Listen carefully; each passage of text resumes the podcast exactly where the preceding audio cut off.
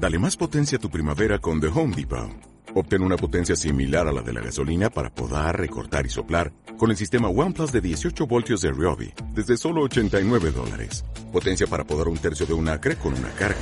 Potencia para recortar el césped que dura hasta dos horas.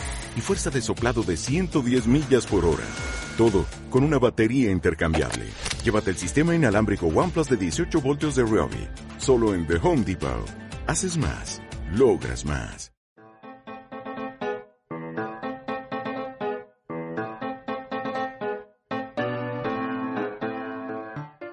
Invita a la Casa Podcast presenta Los Teatrillos. Entremeses, sainetes y pequeñas piezas del mejor teatro clásico español en formato podcast.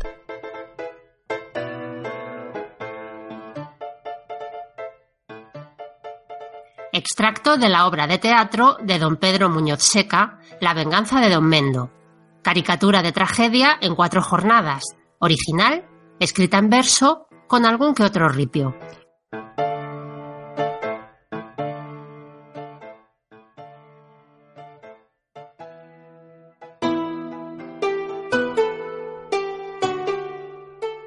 Estamos en la sala de armas del castillo de Don Nuño Manso del Jarama, conde del Olbo. Le acompañan Magdalena, su hija, Doña Ramírez, su dueña, y otros personajes de la corte. Están escuchando a un joven juglar Bertoldino. Tras el espectáculo, se va toda la corte y quedan el conde, Magdalena y Doña Ramírez. Ahora que estamos solos, oídme atentas. Necesito que hablemos un instante de algo para los dos muy importante. Magdalena toma asiento y el conde la imita, diciéndole sin reproche. Me sentaré, puesto que tú te sientas. Dime, padre y señor. Digo, hija mía, y al decirlo Dios sabe que lo siento, que he concertado al fin tu casamiento, cosa que no es ninguna tontería. Magdalena se estremece, casi pierde el sentido. ¿Te inmutas? No, por Dios. Pues parecióme. No te extrañe que el rubor mi rostro queme. De improviso cogióme la noticia feliz e impresionéme. Has cumplido, si yo mal no recuerdo, 20 abriles. Exacto. No eres lerda, pues toda la familia está de acuerdo en que si eres mi trasunto y si yo soy cuerdo, siendo tú mi trasunto, serás cuerda. Eres bella, ¿qué dije? Eres divina, como lo fue tu madre, doña Evina. Gracias, padre y señor. Modestia aparte, sabes latín, un poco de cocina, e igual puedes dorar una lubina que discutir de ciencias y aún de arte. Tu dote es colosal, cual mi fortuna, y es tan alta tu cuna, es nuestra estirpe de tan alta rama, que eso grabé en mi torre de porcuna.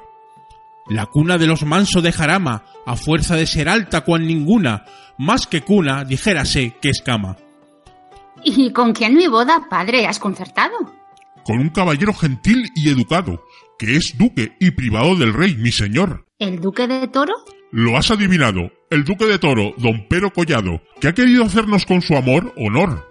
¿Y te habló don Pero? Y don Pero hablóme, y afable y rendido tu mano pidióme, y yo que era suya al fin contestélle, y él agradecido besóme, abrazóme, y al ver el agrado con que yo mirelle, en la mano diestra cuatro besos dióme, y luego me dijo con voz embargada. Dígale, don Nuño, que presto mi espada, rendiré ante ella, que presto iré a Bella, que presto la boda será celebrada, para que termine presto mi querella. Con que, Magdalena, tu suerte está echada, mi palabra dada y mi honor en ella.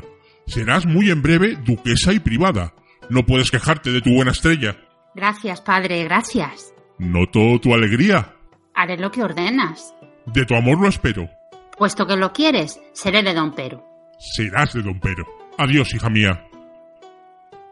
Magdalena, aterrada, dejándose caer sin fuerzas en una silla, porque si se deja caer con fuerza puede hacerse daño.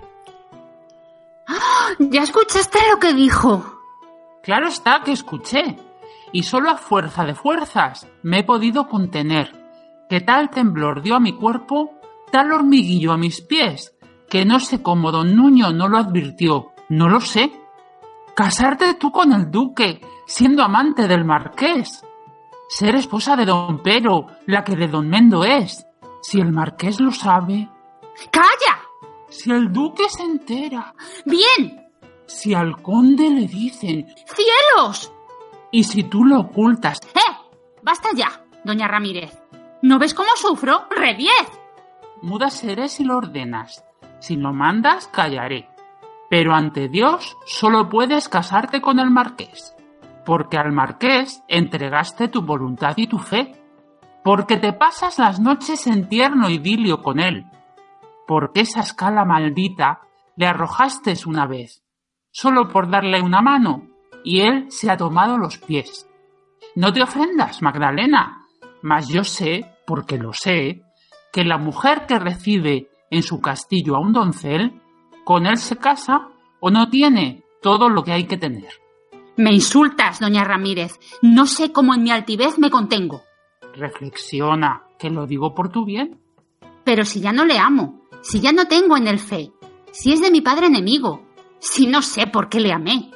Él te idolatra. ¿Qué importa? ¿Qué puedo esperar de él si carece de fortuna y no es amigo del rey? No, doña Ramírez, nunca. No me conviene el marqués. Quiero triunfar en la corte. Quiero brillar. Quiero ser algo que mucho ambiciono. Quiero serlo y lo seré. Pero, ¿y don Mendo, señora? Yo sabré librarme de él. ¿Y si don Pedro se entera de aqueste engaño? ¿Por quién? ¿Y si don Nuño... Mi padre dio su palabra anteayer, al de toro, y yo por fuerza le tengo que obedecer. Suena dentro un laúd que toca el conocido cuplé del relicario. Entonces... ¡Shh! ¡Calla!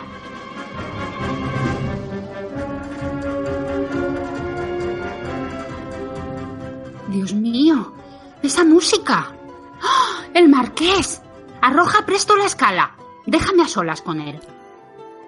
Se sienta Magdalena pensativa. Doña Ramírez abre una de las puertas del foro, se asoma a la terraza y arroja una escala.